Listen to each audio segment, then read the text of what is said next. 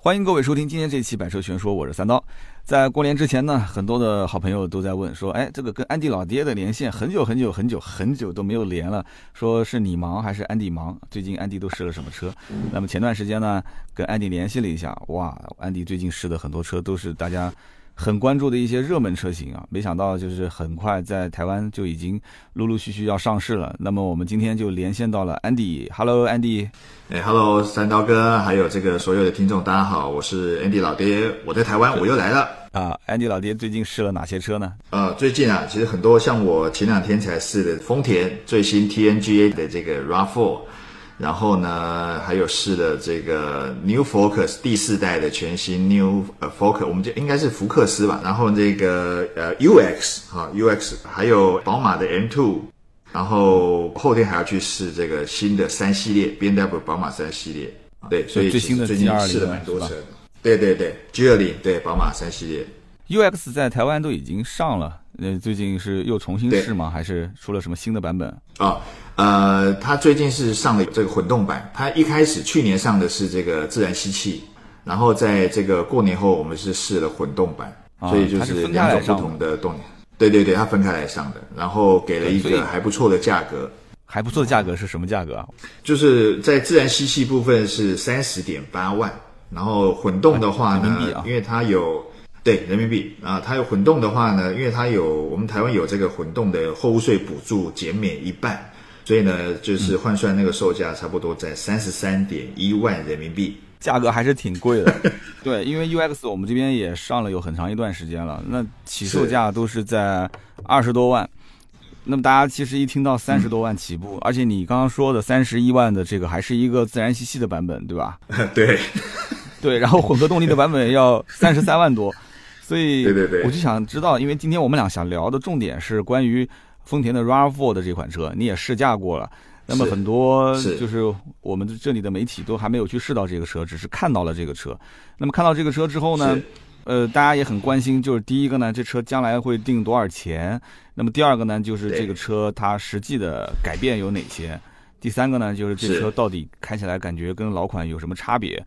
那么我在今天开始聊之前，我们跟大家还是提醒几点啊，因为安迪老爹也是我们老朋友了，我们之前录过很多期节目，但是也有很多新朋友可能第一次听到安迪老爹的声音，说哎啊，台湾的朋友，台湾的汽车媒体是吧？那么这两边啊，其实还是有很多差别的，比方说刚刚提到的定价，是不是？这里面呢，有的有一些这个。你们是叫什么？叫购置税补贴吗？还是叫什么来着？货物税补就针对混动的版本有货物税减免五十趴，减免五十趴的优惠。那即即使是这样子的话，你们其实混动版本三十三点一万这个配置，前面在问你嘛，说是不是全驱版？你说不是的，是两驱版。我说那是不是配置很高？然后你跟我沟通沟通完之后，发现还是小屏幕的，就很多配置都没有的版本，卖三十三点一。那还是挺贵的，所以在这样一个前提条件下，我觉得今天咱们聊这个丰田的 RAV4 的时候，大多数的人应该是跟就是我们现在目前在售的老款之间进行比较。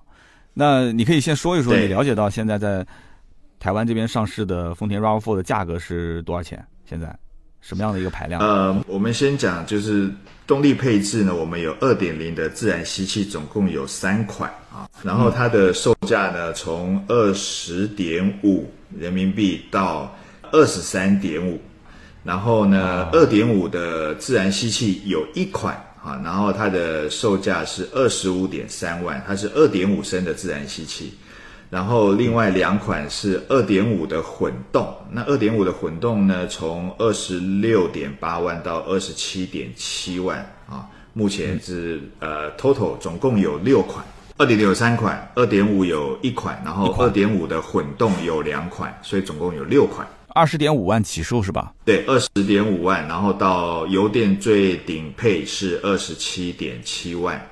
那其实好像我们俩之前聊过，就是对这样的一个定价，在在你看来其实不算高的是吧？因为其实你知道，呃，上一代就是所谓第四代，在台湾的这个二点五的混动呢，它的售价是呃，就是大概再多个两万人民币。啊，那它这一次呢，因为就是货物税有有有符合规定，所以呢就售价就是当了大概十十四万台币，约莫是二点多万人民币。所以其实它售价是反而是降低的。然后呢，在二点零的入门哈。它的售价也低了大概几千人民币，所以对台湾的消费者来说，他会觉得哇，丰田真好降价。但是跟大陆比起来，好像还是比较贵。对，我觉得有几点疑问，大家估计也跟我一样。首先，你们第四代的丰田 RAV4 在当地是有混动版的，是吧？呃，第四代的就是也也有自然吸气，也有混动。我们是一直都是有这样的配置，就是有两种自然吸气跟混动这样。对啊，所以我们其实大陆这里就没有，我们一直都是卖的二点零跟二点五，从来就没有 RAV4 有过混动，从来没有过。那这么理解的话，就是说，对啊，就按照这样理解，那我知道了，就是说在台湾的话，其实大家觉得这个车的整体售价是在往下降的，是这个意思吧？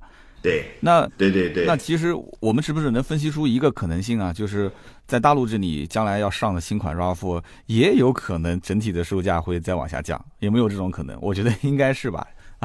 我觉得应该有诶，你看哦，包含像我们这是在台湾地区，在三月底要上的，也是搭载全新 TNGA 的那个卡罗拉，它也是要第一次上混动。以往的卡罗拉在台湾是没有的，都是自然吸气，就是它也要多了混动。但是听说售价不会更高，所以其实对消费者来说应该是好消息。对台湾的消费，所以你看我们俩之间又有一些差别了。就是你们现在在售的卡罗拉是没有混动版的，对吧？对，没有。但是我们现在在售的卡罗拉不是 TNGA 平台啊，就是现在在售的版本，它是有混动版的，一点八的混动。好，真的。啊，所以你看，还是还是有一些差别的。今天我们在聊这个话题的时候，就是在谈到这个新车型上市的呃市场层面的事情，我觉得就有很多的一些偏差。但是这个不要紧，我们可以大概看一看，就是丰田在定价方面的一些策略啊。就是我们现在目前在售的都是这个最老的版本，就是到了你们这边是要到下周才能开始卖，就是最新一代的 RAV4，对吧？对，然后卡罗拉也是要到这个月的月底才会卖最新的 TNGA 的这一代的新款，是吗？对对，是的。好，那么丰田的 RAV4 我们现在也是在清仓大甩卖的一个状态。那么在清仓的状态下呢，嗯，二点零的入门的价格是十八点九八万，呃，这也是目前卖的比较好的。再往上呢是二十点四八万，是也是卖的比较好的。你猜一猜，现在甩卖在大陆这边这个优惠幅度应该是甩到多少钱？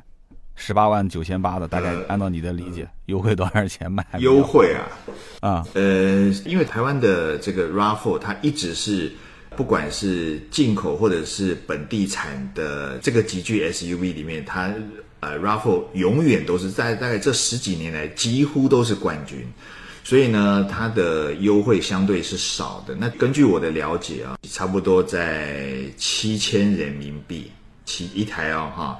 然后我们这两个礼拜，因为就是 RAV4 上了嘛，所以呢，在这三四个月，包含像去年底在清库存，那我听到好像也差不多不到两万人民币，就是折价空间。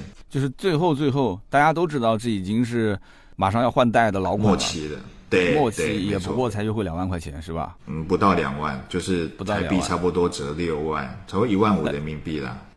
一万五，那就说明现在。你们当地的这个竞争还不算太激烈啊，就丰田，大家还是都认这个牌子。RAV4 在二零一六年的时候，其实加了一个中文名称叫“荣放”。虽然我我对这个“荣放”两个字是觉得好奇怪啊，我觉得很很很不能理解，因为 RAV4 喊了这么多年了嘛，不知道为什么一定要加个中文名在里面。那个时候也到了一个后期，其实大家都觉得说这车没什么变化，就是卖了这么长时间了，不管是功能啊、配置啊。大家都已经有主动安全配置了，都已经开始车联网了，都开始做大屏了，都开始做什么真皮包裹的内饰了，就感觉丰田就啥动静也没有，所以当时这个车就渐渐的，其实在我们这个地区就没什么，在大陆这边就没什么声音了，销量一直被打压吧，因为本田也上了新款了，真的。对，本田上了新的这个 CRV，台湾卖的应该也不错吧？应该也是压着丰田的 RAV4 在打。对，因为它，嗯，它两年前就上了那个我们讲地球梦那颗一点五的这个涡轮嘛，然后呢，销量就是每个月都往上冲，所以呢，这个我刚才在跟刀哥讲，说台湾本田呢，现在全公司都跑去法国员工旅游去了。挣到钱了是吧？哎呀，对对对对，丰田就比较保守嘛，就感觉就没有那么激进。你你你给我一拳，我给你一巴掌，就是感觉它很慢，它是按照自己的节奏在走。对。但是在这个过程当中，CRV 自己也跌了个跟头。那当时那么好的环境下，出了一个机油门事件，你听说过这个事情吗？台湾有没有也有过维权？机油增多这个事情其实有反映到台湾的网友啊，他们有在问说，哎，台湾的 CRV 有这个状况吗？但没，好像这个案子不多哎，这个例子很少，只有在哎，这例子很少，几乎没有，没有听到啊。那在那只只有在这，你说你说。如果如果台湾很少，然后这个大陆这边特别多，那就是工厂生产的质量问题了，对吧？零配件 零配件的质量问题，这个锅还真不能甩给说本田这个本田总部的设计方案啊，是哪边有缺陷？其实 CRV 的新款压着丰田 RAV4 打。据我跟你之间的沟通，我发现，在台湾当地，丰田这么强势，你即使你是新款，你压着我，我最后的末代的这个产品也就优惠一万多块钱。但是现在其实刚刚我们讲了，没没说具体答案啊。现在优惠已经是三万上下了，十八万的，十八万九千八的车，现在基本都是按照十五万八、十五万九，就是按照这种价位来往外甩。啊，在这样的一个情况下，其实卖的也不是那么太好。因为大家还是抱着一种买新不买旧的状态，而且都觉得 RAV4 的新款应该很快就要上了，再加上陆陆续续的网上的图片和视频，也都看到了，对。这个车长什么样，就是跟现款差别还是蛮大的，就更加的硬派一些。呃，这个其实不应该我说了，因为你是看过这车、开过这个车的。那下面你就说一说这车，你整体感觉怎么样？然后开起来怎么样？老爹，你说说看。好，这个我我先讲外观啊，外观当然很主观，但是有些人说很好看，就是像刚刀哥讲的，变得比较硬派。然后呢，在台湾我们会讲说它的越野风格，哈，就是包含像它的这个轮毂，我们讲轮毂就是那个叶子板啊，它变得不就不是圆形的，它变得是有点梯形啊。然后它也用了特殊的那种呃塑胶的黑色材质去打造。那第一个当然是对丰田来讲是省成本，但是对有一些比较重越野，觉得开 SUV 就是要去越野嘛啊，那风格就比较重。但是就是有一个重点，就是说它的在自然吸气的动力配置上，它是采用全新的这个，听说热效率有达到四十帕以上的二点零的自然进气。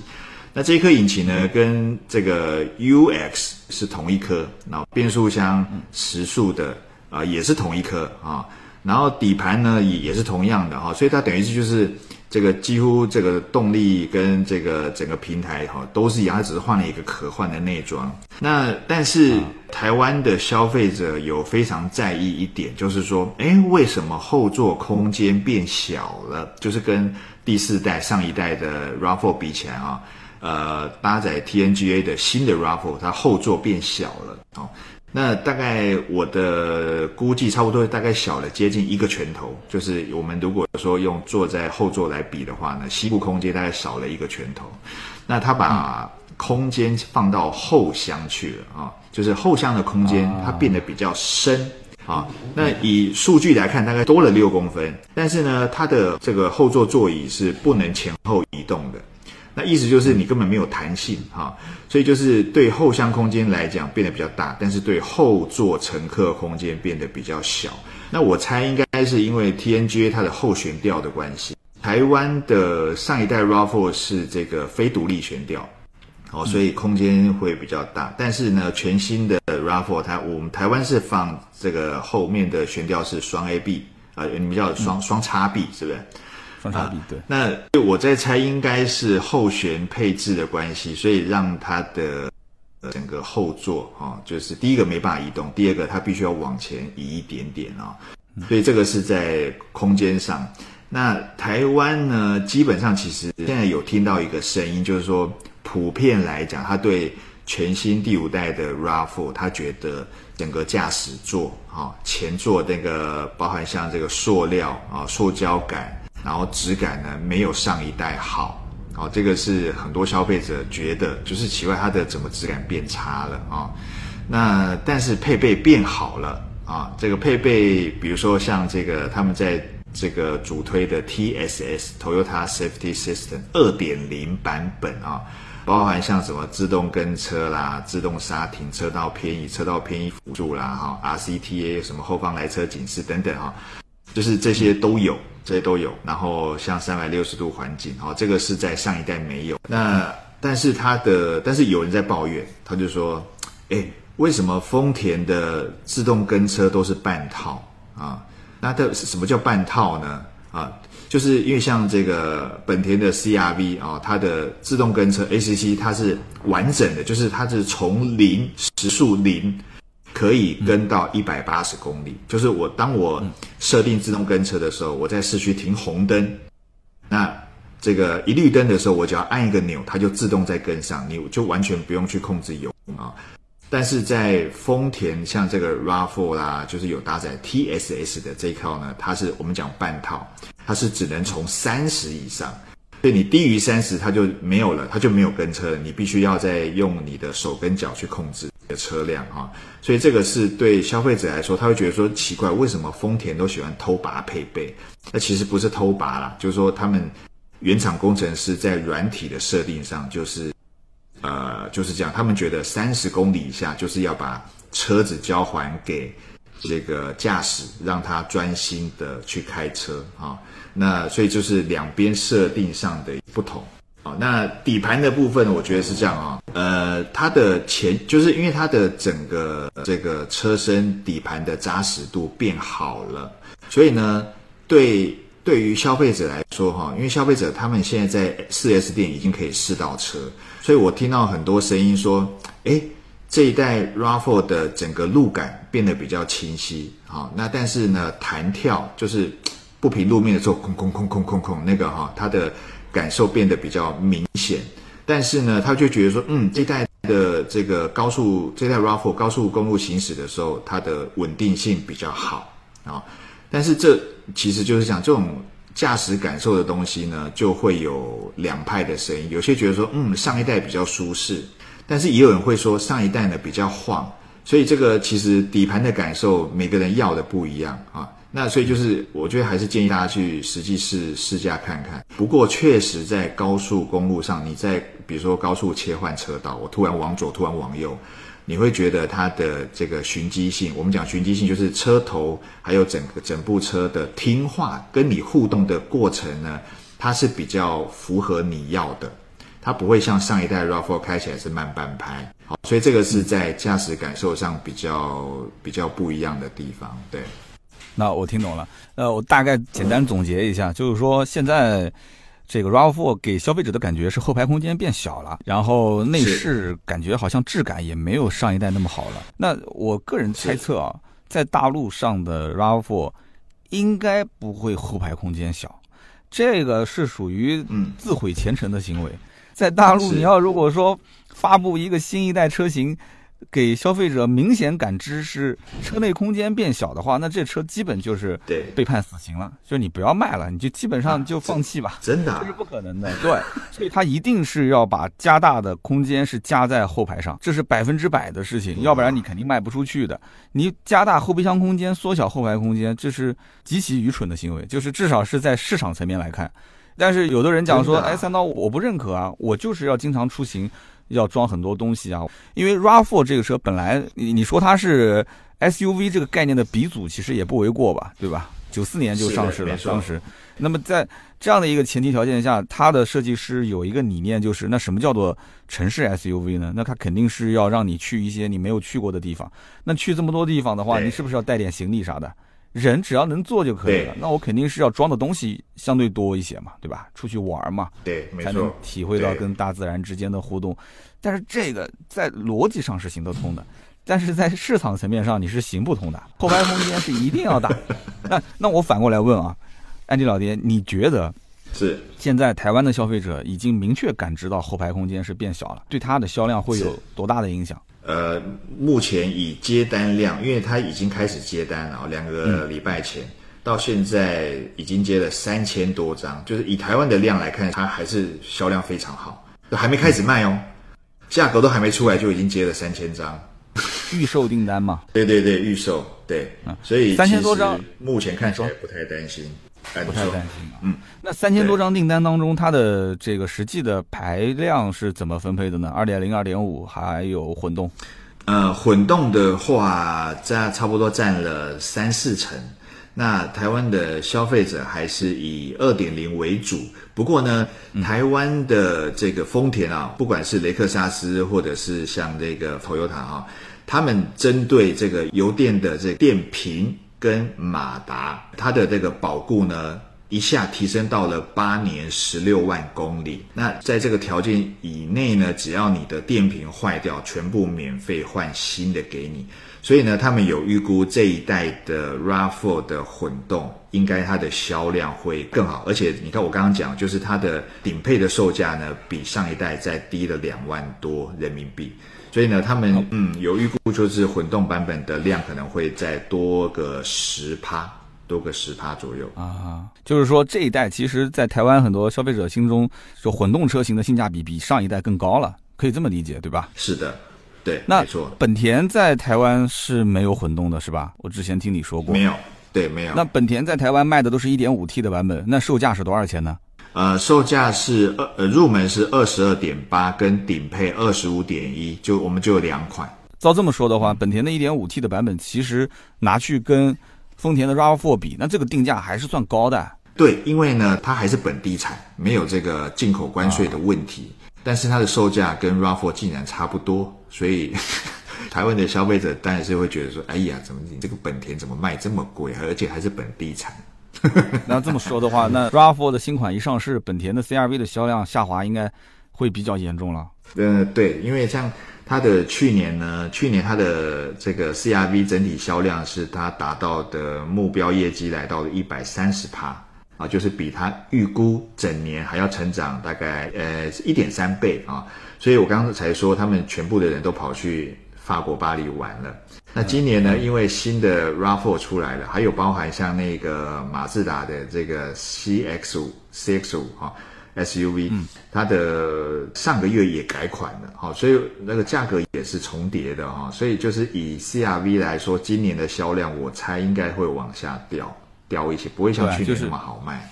我那我就知道为什么去台去这个法国玩了，他就是好日子先过，因为他知道今年或者是明年，对吧？基本也就只能是台湾本地环岛游了嘛，哈哈，对对对，没钱出去玩，对对对对，呃，大概就这样。然后刚刚说到的一个后排空间相对比较小的事情，我觉得我们今天听节目的兄弟们也不用担心啊，我估计在大陆这边生产。那肯定后排空间是会加长的、加大的，会把这个数据全部放在后排。但我觉得不可能出现像台湾这种情况，因为台湾的这个车都是从日本原装进口的，对吧？你又不存在说在本地重新设计、重新生产。就是我就觉得退一万步讲，如果说出现这种情况，在我们这里就大陆这个地方，不太可能出现说不影响它的销量、不影响它的接单的这个。没有那么大的信仰，我个人觉得丰田的信仰在大陆这里的话，你说它是不是品质很可靠？呃，相对来讲口碑不错，那的确是这样子的。但是因为 SUV 的环境不同，安迪老爹也经常来大陆，你应该也很清楚。我们之前在新浪试车的时候，好多牌子你没有试过，你都不知道，说这啊三刀这是什么牌子？就是大陆的自主品牌的那种，就是很奇怪的那种牌子，就是。今天冒一个出来，明天冒一个出来的那种，好多新车型，所以老百姓其实在选择的时候会发现，哎，这些车也没什么问题啊，然后内饰做得更豪华，配置更好，对吧？对，那么大的屏幕，车联网什么都有，所以丰田其实这两年它针对我们这边的市场，呃，也在反思，所以它之前做了一个二次定位嘛，原来都是对标大众的嘛，就是丰田的价格一直是跟大众的价格是压在一起做。但是后来二次定位之后，它的价格就开始整体往下走，就是开始走一个相对比较接地气的路线。所以刚刚我们在聊到价格的时候，你会发现差别还是比较大的。本田 1.5T 在台湾的起售价相当于就二十二万多了，但是在呃大陆这里的话，起售价才十七点九八万起售。真的？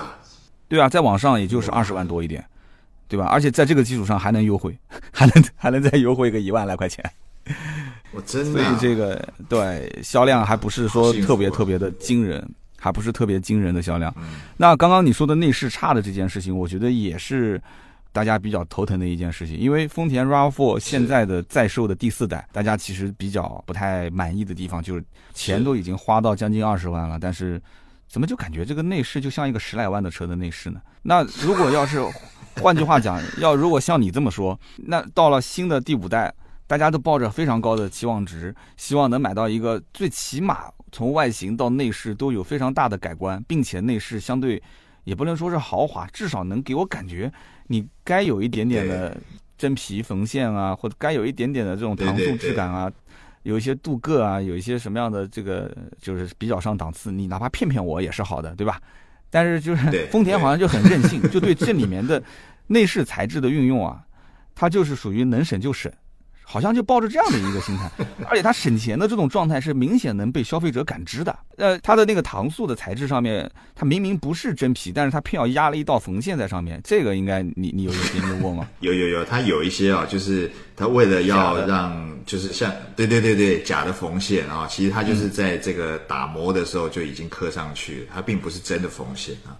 这当然就是节省成本的做法之一啦。但其实你如果对消费者来说，你长久下来这种观感就不好，对不对？你你价格也没也没比较好啊。那这个省这个省，然后你然后空气还变小，到底要觉得在在搞什么？是的。不过不过你刚刚提到的几点，就是上一代和这一代之间的区别。这一代的车型，你说底盘更扎实，跑高速会更稳一些。那这个我相信还是蛮吸引一部分的人，因为以前 RAV4 的车主反映就是车子确实开的没毛病，平时代步啊各方面都挺好，呃挑不出什么问题。但是好像开到高速公路上就感觉这车会有一些飘。那你你感觉是比上一代会更稳是吧？那这算是一个改进。但是你后面又紧跟着说了几句，就是说路感还是比较清晰的，弹跳比较明显。这个路感清晰，弹跳明显。老爹啊，你之前跟我聊天的时候，这个词一般都是用在什么宝马啊这些运动型车上的，哈哈。对，丰田的 RAV4 如果弹跳比较明显，路感比较清晰，这个算是优点吗？我觉得这个就不算是优点了。就大家买这个车，其实还是希望 像上一代一样开起来舒舒服服的啊，那种像个大沙发一样的。你觉得呢？对，这算是优点缺点？呃，应该这样说，就是说很多网友在问呢，他说，如果你现在觉得第四代啊的 RAV4 它的悬吊是比较软的，就是你觉得像刀哥讲的，就是开起来比较晃、比较飘。那我我相信你会喜欢第五代的 RAV4 的这个底盘的配置啊。但是呢，这个我我觉得就是说，如果你实际在试驾的时候，在试乘的时候呢，你你可以呃，如果你觉得比如说真的太硬，或者是哎还是有点软，你还是可以。在胎压上去动一些手脚哈，就是胎压上你可以稍呃稍微去这个调教一下，可以更符合你要的。但是但是我要讲的就是说，其实它全新的底盘哦，全新的底盘确实带来了呃，让整个底盘的扎实度跟强度会更好。那这个东西其实我们一般开车其实开不出来的这个。这个毕竟像我我们是长期在试车的哈，也有时候都会开到，比如说像山路啊哈，或者是到一些可以允许我们做这个激烈超价的地方去试，但就会试得出来，就是说以往的这个 RAV4 它的车身扭曲程度是比较高的，那新的 RAV4 呢会比较好。那这个这个相对就是说你也也真的也是让你在高速公路行驶的时候，快速开快的时候，你真的会觉得比较稳定。但是呢，我刚刚讲这个舒适跟这个路感清晰，这个是没有办法去兼顾的。你不可能说路感又很清晰，坐起来又很舒适，这是很难的。必须要取舍，对，要取舍。所以我就说，呃，还是去试驾看看，这个应该会比较准。那如果说这个觉得还不够，我刚刚讲就是从胎压上再去调一下啊，应该会符合你的需求。但整体来讲，我觉得稳定性是比较好的。对，那你觉得其实像 RAV4 这个车啊，在台湾当地一般？RAV4 还有哪些车是竞品车型？好，我们讲就是以竞品的话呢，大概有比如说像我刚刚讲马自达的 CX 五啊，然后还有这个苏巴路的森林人啊，森林人，然后对，那在像这个这个都是进口的哈，那包含像这个福斯的，我们讲体冠，好，我我不晓得体冠叫什么，大众，大众的那个途观。哦，途观哦，大众途观对，然后像这个呃斯斯柯达哦，斯柯达有这个叫这个我们叫棕熊是吧？我们叫 Kodiak，斯柯达 Kodiak，呃，柯迪亚克。福特的话，福特话有这个我们叫酷港，是不是叫什么？翼翼虎。翼虎。哎，对，然后 像那个纳智捷，没有中文名。哎，我们对，我们都都是英文名啊。然后像纳智捷，呃，U 六。然后还有像这个呃，三菱有这个 Outlander 奥兰德是不是？嗯，蛮多的。其实台湾也是 SUV 卖的很好啊。那这些车对丰田 RAV4 的这个竞争力来讲的话，有有那么高吗？丰田 RAV4 没有，估计在这里没有对手，完全没有对手的那种类型啊。没有，对啊，因为 RAV4 就是它就是你二三四名加起来都卖的没有 RAV4 好。不是你的意思是二三四名的销量加一起，也就是 RAV4 的一台车的销量吗？有那么夸张吗？对对对，真的，其实台湾这个 RAV4 真的卖的非常好。啊，对我之前来台湾，在路上也看的，就丰田的车相对是比较多，但是也没有多到那么夸张，不像之前我去泰国玩的时候看，那马路上那简直就除了丰田就本田，基本看不到什么其他的车。台湾也不至于那么夸张啊，我当时感觉。那听你这么一说。那是有一点哇，这丰田的车卖的那么好。其实，在现在我们就是至少我在南京，包括经常出差去上海、去北京，路上丰田的车确实多，但是也不至于多那么多。特别是像 RAV4 这种车型，我自己不是也开车行做买卖嘛，很久很久没有人问到这个车了。实话实讲，就哪怕它现在优惠那么多，其实大家也不太关心。呃，倒不是说觉得好像性价比很高啊，或者怎样，主要就在于。已经是落后了，现在整个的时代的一个步伐，就是这些东西还是要有。刚刚你说的那个什么 ACC 自适应巡航，它三十公里以下，呃，不能启动这些，我觉得工程师可能也是有一定的忽悠的成分吧。这个应该就是版本问题。对吧？就最新一代的版本，我们叫做全速 ACC 自适应巡航，全速的可能价格更贵一些，对吧？你这个三十公里以上启动的价格便宜一些，应该还是成本问题。什么什么在三十公里以下，我觉得还是要用人的这个自己来操控它。这这个你是把这个现场的培训的这个资料给带过来了啊？对对对对对，啊，其实没关系的，对吧？它如果说是能全速自适应巡航的话。不是也挺好的吗？经常我们要用到的还是在低速情况下它能跟车，这样子我们觉得也很舒服，对不对？红灯的话要跳绿灯的时候，你刚刚说是按一下按键，但有的车是轻轻的给一脚油门，它就会自动跟前也可以，对对对对对，也可以。所以就是这些都消费者使用习惯不同，对对，这些都挺好。那我们今天其实聊了这么多，就是关于丰田 RAV4 呃最新一代的车型的相关的情况。前面呢，我们大概说了一下。相应的一些市场行情，那么台湾跟大陆这里还是有一定的区别。我们也举了之前雷克萨斯 UX 这个例子，呃，在台湾呢，这个混合动力车型是有一定的补贴的，所以它的售价相应的会少那么一两万块钱，对吧？但即使少了之后，它的价格其实，呃，我们刚刚听安迪老爹讲也蛮贵的，也是基本在二十六万八、二十七万七上下，这是补贴后啊，啊。所以大家一听可能就慌了，心想说：“那我不能说花个将近三十万去买一辆这个 RAV4 的混动车型。”但是我我也要给大家提个醒啊，呃，丰田凯美瑞的2.5的混动，其实大家可以做一个参考。所以，对，在台湾丰田凯美瑞的混动现在有在卖吗？价格怎么样？有啊，呃，它的价格是这个是它总共有两款啊。两款，然后顶顶配的话呢是一三九点九，一三九点九除我看除以四点五，差不多约莫在三十一万，三十一人民币。嗯，那入门的话呢是一一七点九，那差不多在这个二十六点二，啊，所以应该还是比大陆高一些。你看啊，你的凯美瑞的二点五混动起售二十六点二。其实跟 RAV4 的2.5混动的起售26.8万是差不多的，所以我们其实大陆这边的消费者其实也可以参考一下，就是凯美瑞现在的价格，基本上 RAV4 在定价的时候，它的起售价有可能就是凯美瑞那个价格略微再高那么一些，就按照这个比例来推测，我觉得还是靠谱一点的，因为大陆的这个凯美瑞的混动23.98基本没有优惠。加上税，加上保险，基本也就要在上路二十，算二十四万呗，二十四万就二十六万多了嘛，相当于是，对对吧？如果是买二十，呃，除了二十三万九千八的话，那就那就贵了。那再往上的话，那就是划到二十七万多，那就将近三十万了。所以很多很多的消费者，如果选择混动的话，他基本上是不太计成本的，因为凯美瑞也有便宜的车，便宜的车子也就是在十九万多、二十万出头一点点。那买到这个混合动力车型的时候，他就基本上对于这个价位啊，他就不太会去计较什么说，哎，我为什么多花了这么多钱？我是不是两年三年能把这个油钱省回来？他们可能更多还是希望能觉得这里面还存在一些科技感。对，对于这个什么环保啊，我们还做了一些贡献。那么二十三万多、二十七万多，其实在这个前提条件下，我们再回过头来看 RAV4 的话，SUV 车型一般都不会比这个轿车啊相对贵一些。嗯，那 SUV 的车型要贵一些的话，嗯。如果按照台湾的这个定价，二十六万、二十七万的这个定价，我觉得啊，我估猜应该在大陆的售价在二十四到二十六，啊，就跟凯美瑞的价格差不多，我觉得应该问题不大。差不多，因为对凯美瑞二十三万多嘛，而且在起售价方面，其实两个车的价格也比较重叠。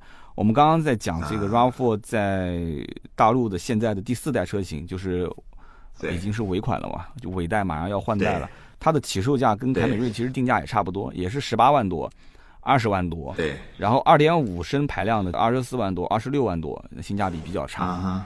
那一直都没有混动，对，一直没有混动。那这次如果混动一来的话，以前的两点五的排量的二十四万四千八，二十六万九千八，定价再降个一万来块钱，变成二十三、二十五、二十三、二十四。混动再贵个一两万块钱，我觉得差不多吧，二十五万多应该是跑不掉。那二十五万多，大家买一台混动的 RAV4 能不能接受呢？我觉得这个就要问各位了，因为我们现在还有一个很特别的情况，就是刚刚我们在聊台湾的时候，台湾这边是没有本田的这个混动车型的，对吧？对，没错。而且本田的 1.5T 的这个涡轮增压发动机版本卖的又比较贵，刚刚说了一下定价那么高。那在这个前提条件下，那我们就又不一样了，我们这边的。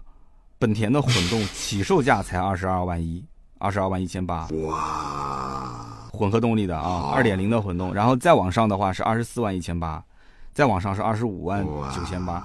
那这个里面就有问题了。所以我刚刚是在帮大家推测，再往上是二十七万多的混动，就是本田的混动，就是 CRV 混动有很多版本。因为这样子算下来的话，你想一想，如果说丰田 RAV4 的混动版本是二十四、二十五、二十六、二十七这样一个价位，那不就丰田混动就比本田混动等于起售价要贵了两三万块钱吗？嗯，对的。但是我们现在这个实际对丰田又没有那么大的信仰？特别像 RAV4 这个车，不像汉兰达，汉兰达那个绝对是有信仰的。很多人七座 SUV 买什么汉兰达？对，汉兰达七座 SUV，感觉就好像把这个品类都已经给定义了。那这个是没办法的，汉兰达都一直在加价卖。还有一个很特别的现象。雅阁的混动在台湾有售吗？本来有售，但是销量奇差，有后差，几乎几乎没人买，所以现在其实台湾已经没有雅阁了。台湾没有雅阁，没这个车了。那凯美瑞的混动卖的好是吧？呃，卖的非常好，啊，完全打压的这意思啊，完全对，完全没有对手，完全没有对手。那所以刚刚我们讲了凯美瑞的混动二十三万多起售，你知道？在大陆雅阁的混动多少钱起售吗？十九点九八万，真的假的？对啊，所以当时雅阁混动上市发售的时候，公布售价十九点九八万起售，所有人都震惊了，你知道吗？因为大家都预测嘛，就是丰田凯美瑞的混动二十三万九千八，其实等于是二十四嘛。那雅阁混动应该基本压着它做，也就是比它便宜个五六千块钱吧。二十三万三千八，二十三万两千八，或者哪怕狠咬咬牙狠一点，二十二万九千八，大家都认为是应该在二十二万多。你预测再狠一点，二十一万多也有人测过，但是没有人敢把价格说压到起售价二十一万以下，甚至二十万以下。结果雅阁混动十九万九千八，我估计可能是因为这个台湾实在是卖的太差了，所以在大陆就下了狠手。大陆下狠手之后，把台湾的销量在大陆把它一起给它拉回来。对，结果果不其然啊，最近几个月我看了一下排行榜，中型车雅阁排第一，雅阁的销量比凯美瑞还要高。真的，哇塞，完全颠倒哎！啊，不敢想象是吧？所以就没有卖不出去的车，只有卖不出去的价格。而且在在大陆这边，对于这个本田的 iMMD 的混合动力叫锐混啊，整个媒体的氛围、炒作的氛围，呃，应该讲。都都觉得是比凯美瑞的甚至还要好，哎，还要动力强，更适合驾驶，然后油耗又很省。这样的话一造势，那本田整体的这个销量就上来了。所以今天我们聊了那么多，安迪老爹也说了这个 RAV4 的驾驶感受，那么大家也可以作为一些参考。那么等这个车，应该我估计要到今年可能八九月份吧，九十月份上市，不会那么早。嗯。那么上市前期呢，呃，如果是有机会，我也想去试试这个车，不管是媒媒体试驾也好，4S 店到的试驾车也好，那么我也会跟大家说一说我的感受。但是整体来讲，我觉得啊，呃，有几个期望值可以放低一些。这个基本应该是不会改变了，就是刚刚安迪老爹讲的，就是内饰比上一代感觉质感反而还差了一些，这个就不要抱太大希望了。说哎，在大陆卖的版本能不能比台湾卖的版本在内饰方面就更更好一些？在网上你知道有一个段子是怎么说的吗？说那个中控屏，说那个中控屏就是把就是把上上个世纪的老式的晶体管的电视机给它安上去了。你你知道以前的家里面电视机就是那个晶体管的，一个大盒子 CRT。对对对对对对对对，对你你你是有这种感觉吗？你看到那个中间的那一块屏幕的时候，是不是你也有这种感觉？有啊，我看到的时候，我想我我也是吓傻了。我说我这这个荧幕还是算 OK 九寸的，但是你往后一看，它就很像是你刚刚讲的那种这个大大型老旧的那种电视，你知道后面好厚。对呀，我其实其实为什么这样设计，我也搞不太懂。对对，所以怎么说呢？TNGA 的这个架构呢？呃，本质上来讲肯定是要好的，对吧？车辆的主被动安全性都提升了，然后呢，将来的它的很多车的这些零部件都通用了，轻量化也也是做了一些提升。但是总体来讲，老百姓他他不懂这些东西啊，你给他可能换个大灯啊，换个大屏幕啊。增加点配置啊，他就觉得很开心。你跟他说架构啊这些东西，他不懂。反正不管怎么说，在台湾丰田就是一个真的基本没有什么对手的一个品牌，对吧？然后丰田品牌也有本地产的，也有从日本直接进口过来的。环境、销售环境、市场环境还是有区别。但是今天这期节目，我希望聊了这么长时间，呃，可能有很多的一些也是比较啰嗦吧，主要是在于我啊，就是话各方面绕的比较比较远。但是你们就取其精髓，各位兄弟们，取其精髓啊，取其精华。好吧，那么今天我们就聊那么多。那么下一次呢，我们也预告一下，就是安迪老爹会去试最新一代的，呃，宝马的新三系，也就是 G 二零的这样一个品牌的，对，新三系。对，这也是安迪老爹应该是比较拿手的，因为安迪老爹是这种运动型的车都比较擅长。是，这个宝马应该是你比较喜欢的一个品牌，对吧？对对，没错。好，好，那就期待你期待你下周一试完之后。呃，给大家带来最新的一些资讯。呃，这个车真的是我们的很多的网友非常非常非常关心的一件事情，因为这个上上一代的这个三系呢，现在打折销售都是非常便宜，八折、七八折，然后很多人呢，真的假的？对，二十三万多，呃，大家都很心动，但是现在心动又。又有一点犹豫，因为新款的 G 二零的三系马上就要来了，然后现在越来越清晰的能看到它的内饰的变化、外形的变化、操控的变化，所以二三十万都要花出去了，那是不是能再等一等，看看这个新车？也就是今年可能在五六月份吧就要上了，台湾是三月底是吧？那就更快，而且你周一就能试到这个车，所以就劳烦老爹，呃，第一个呢。好好开，好好感受，跟我们说说试驾感受。第二个呢，就是了解一下这个车上市的可能会出现的价格的变化，台湾老款怎么卖的，卖的好不好，然后新款价位上有什么变化？因为大家其实想听、想关心的，还是真的是想买的，或者是身边有人想买，想去做一些参考，好吧？那么好，今天呢，我们就聊那么多。感谢老爹，谢谢老爹，谢谢谢谢刀哥，谢谢刀哥，谢谢谢谢。那我们尽量下周连线吧，好不好？我们抽个时间。好的，没问题。谢谢刀哥。好，今天就到这里，感谢老爹，拜拜。好，谢谢，拜拜。那么以上呢，就是和安迪老爹的连线内容。那虽然说台湾市场和大陆市场还是有一些差别，但是呢，大家其实最后这一段应该也听到了，就是相应的价格比例，其实我们可以在它这个市场里面去推算出。啊，比方说它的 1.5T 的本田 CRV 是卖多少钱？那么在当地的 RAV4 的老款是卖多少钱？新款现在又定价定的是多少钱？按照相应的比例，那包括凯美瑞的价格，我们也问了啊，在台湾当地的售价，虽然说他们可能环境跟我们不同，他们当地人更喜欢丰田车，呃，不像我们可能对于丰田没有那么大的信仰，但是这些综合因素啊，全部把它综合在一起之后，我觉得到底是。买现在的在售的一些车型，还是等这个 RAV4 的最新款上市，大家心里面应该是有一个啊有一个底了。那希望这期节目对这些想买车的人有一些帮助。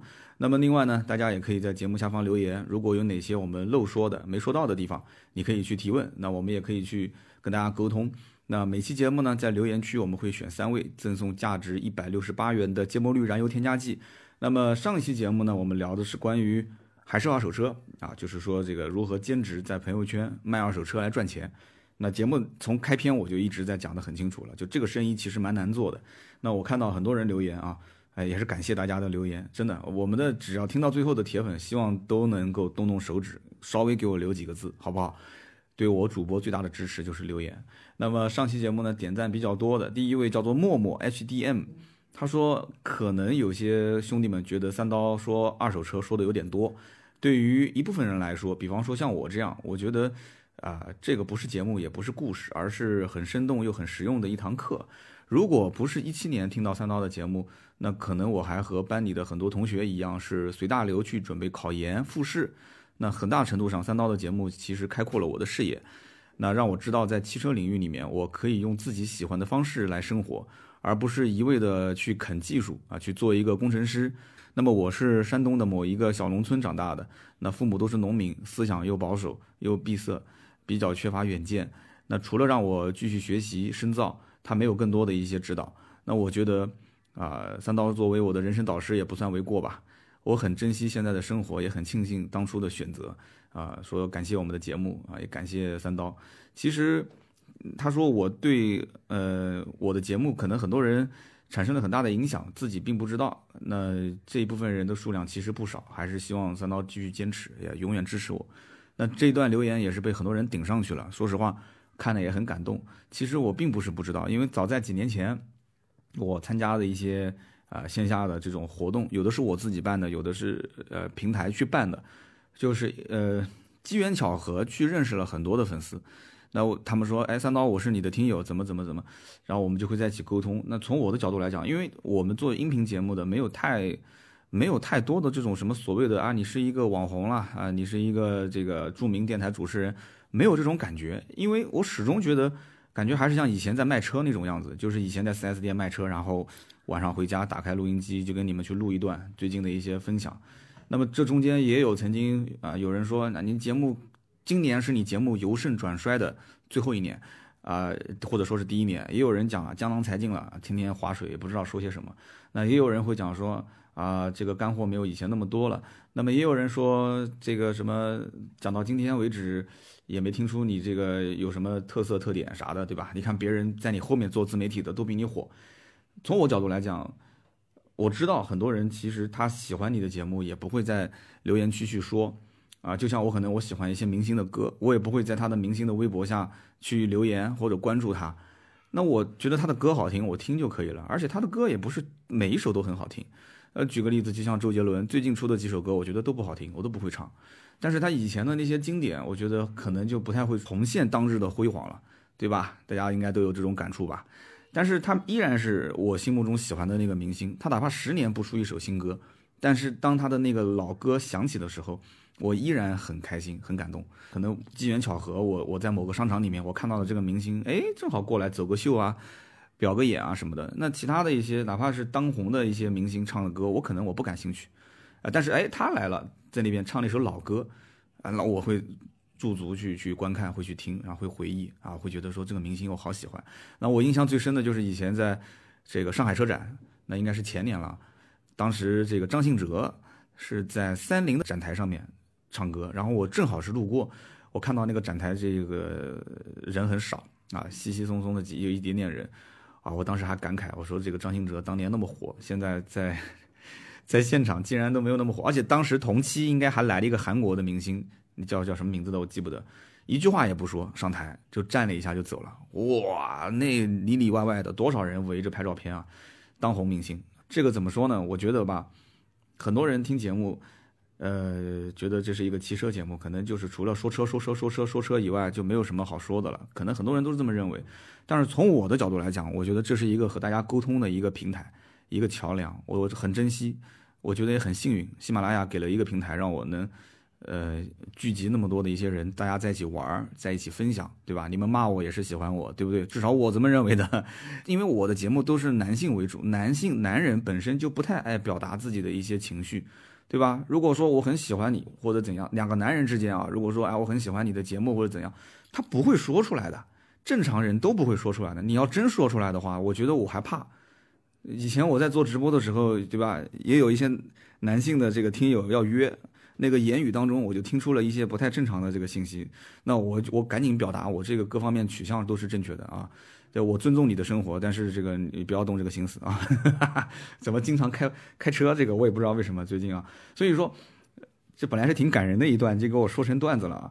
就是这个，说实话，我其实知道的，因为我也去过很多的一些小城市，那真的是。很偏，或者说是很闭塞，网络也不也不多，然后这个现场人也不多，在村上可能下午四五点钟就马路上就没什么人了。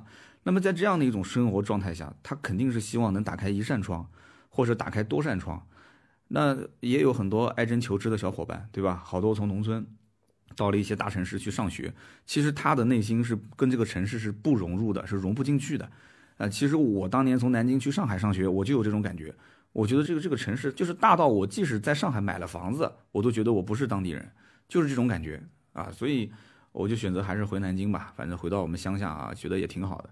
所以我把我的很多的一些经历，很多的一些想法，车只是一个媒介。为什么我说出新车了，我们可以聊新车；没有新车了，我可以聊点我身边发生的买买车卖车的故事。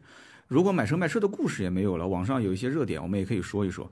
如果热点我你讲我是蹭蹭热点，那我们也可以说一说有一些实用的关于生活当中的跟车相关的一些事情啊，呃，出行方面的、买车方面的、卖车方面的、修车方面的、改装方面的，那太多太多了。如果说我实在是在某些方面真的我是就严重缺乏这方面专业知识，那怎么办？找人啊，一个话筒可以聊，两个话筒也可以聊啊，对不对？那三个话筒也可以聊，我的设备应该讲都能支持很多人同时录音啊，所以这个节目形式是多元化的，大家永远不用担心说资源的枯竭啊，内容的枯竭是不可能的。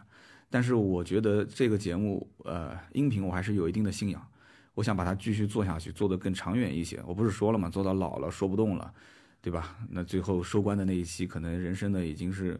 对吧？图已经摸到这个头顶上了，对吧？就到了这种位置了，我觉得那是人生很完美的一个阶段。那其他的团队也要生活，对不对？你们也看到了，音频也会有一些合作的节目，我们的视频啊，我们的图文啊，甚至直播啊，还算是比较良性的运转。而且我们也在开发做一些，包括你看现在买买车的业务，大家这么支持，每天的咨询量还是不错的，也帮很多人买了车。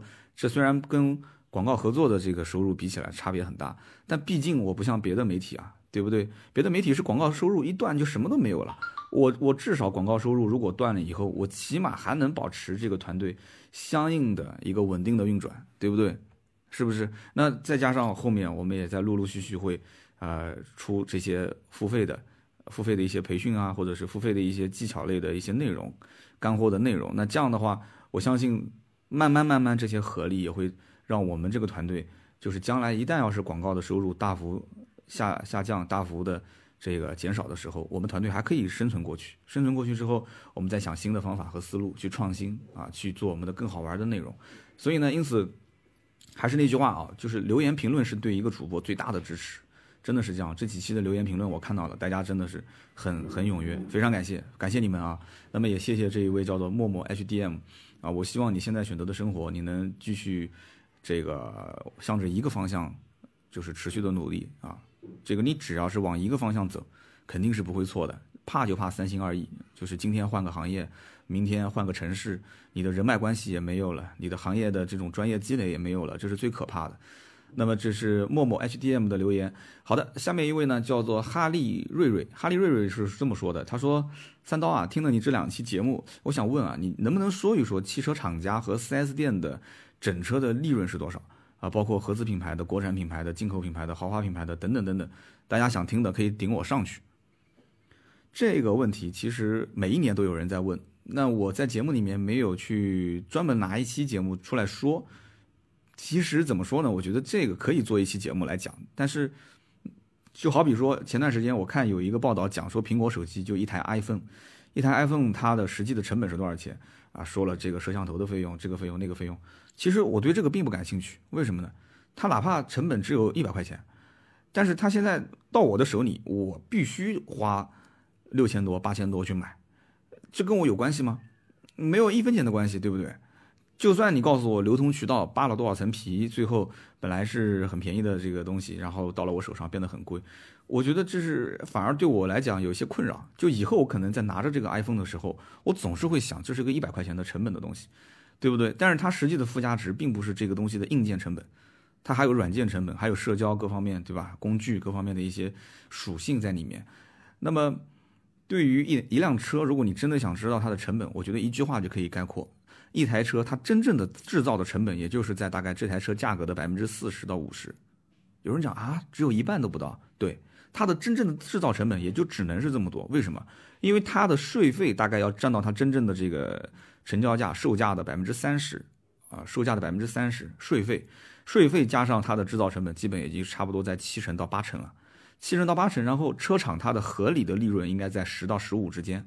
然后销售公司，也就是我们所谓的经销商啊，4S 店，大概在十上下一点。那这样子拼凑起来的话，就是四到五，然后加上三成的税费，再加上十到十五的车企的合理利润，再加上经销商的，呃，所谓的百分之十的合理利润。那其实大家也都知道的，现在进汽车经销商，那首先活动你不做，根本没人来买；你不打广告，没人来买，对不对？而且来了以后，你还要大幅度的让价。现在有多少车是九折卖的？自己摸着良心问问，有多少车是能说让十个点九折卖的？很少，好多车都不止十个点，都是十五个点、二十个点，都都是这么卖。那对不起，它的合理利润是十个点，它二十个点卖给你的时候，它是不是就亏了十个点？十万块钱的车就等于是亏了一万块钱，是不是？都是可以这么理解。那所以他就要强制你买装潢，强制你贷款，强制你收啊手续费，然后上牌费很高，他必须把那十个点的亏损给他扒回来。然后能平进平出的基础上赚你以后的售后保养维修的费用，对吧？